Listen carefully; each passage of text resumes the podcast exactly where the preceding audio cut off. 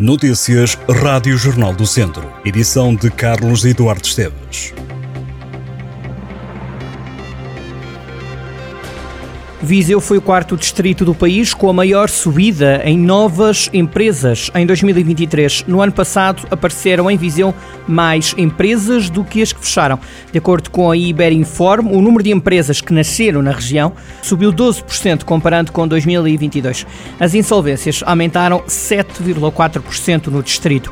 Olhando para as insolvências, Viseu foi a oitava região do país com maior aumento de empresas encerradas. Ao todo, 3.706 empresas fecharam portas em todo o país.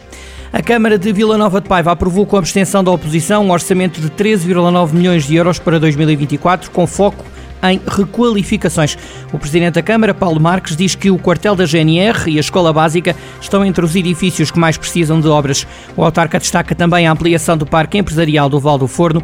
Paulo Marques adiantou que o orçamento não descuida a educação, a saúde e a cultura e a área social. Para executar o orçamento, o Presidente da Câmara de Vila Nova de Paiva espera receitas que venham de investimentos privados e instalação de empresas no Conselho. Os sub-23 do Académico de Viseu venceram o Mafra por 1-0 na segunda jornada do operamento para a Taça Revelação. O primeiro e único gol do jogo apareceu aos 24 minutos da primeira parte. Rodrigo Geraldo adiantou o Académico no marcador e fez o gol decisivo do encontro. O Académico está em segundo lugar com 13 pontos, os mesmos do Santa Clara, a 3 pontos do líder Braga. Na próxima jornada, o Académico recebe o Portimonense no Estádio Municipal Dr. Orlando Mendes, em Santa Combadão. Na natação, a equipa de cadetes do Académico ganhou o sexto torneio de Castro Daire, em segundo lugar ficou o Sporting de Aveiro e em terceiro o Sporting de Espinho.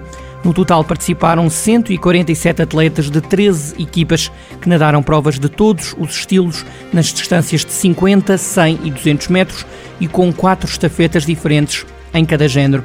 Foram escalados 14 nadadores do Académico de Viseu.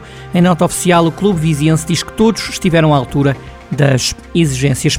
Está concluída a repavimentação da Rua de Santo Amaro, na freguesia de Oliveira do Conde, em Carregal do Sal. A obra demorou quase 40 anos a sair do papel, uma empreitada que foi negociada entre Câmara e sucessivos executivos da Junta Local, mas foi adjudicada em 2021 com investimento previsto de 131 mil euros. O altar-mor da Igreja Paroquial de São Miguel Arcanjo, em Curvaceira, no Conselho de Mangualde, já foi restaurado.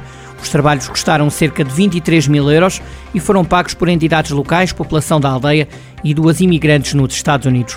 O altar principal da era barroca, construído no século XVIII, estava em mau estado, nomeadamente juntas, fendas e fissuras abertas. Estas obras permitiram descobrir e deixar visíveis pinturas que antes estavam cobertas e agora estão expostas na zona dos nichos.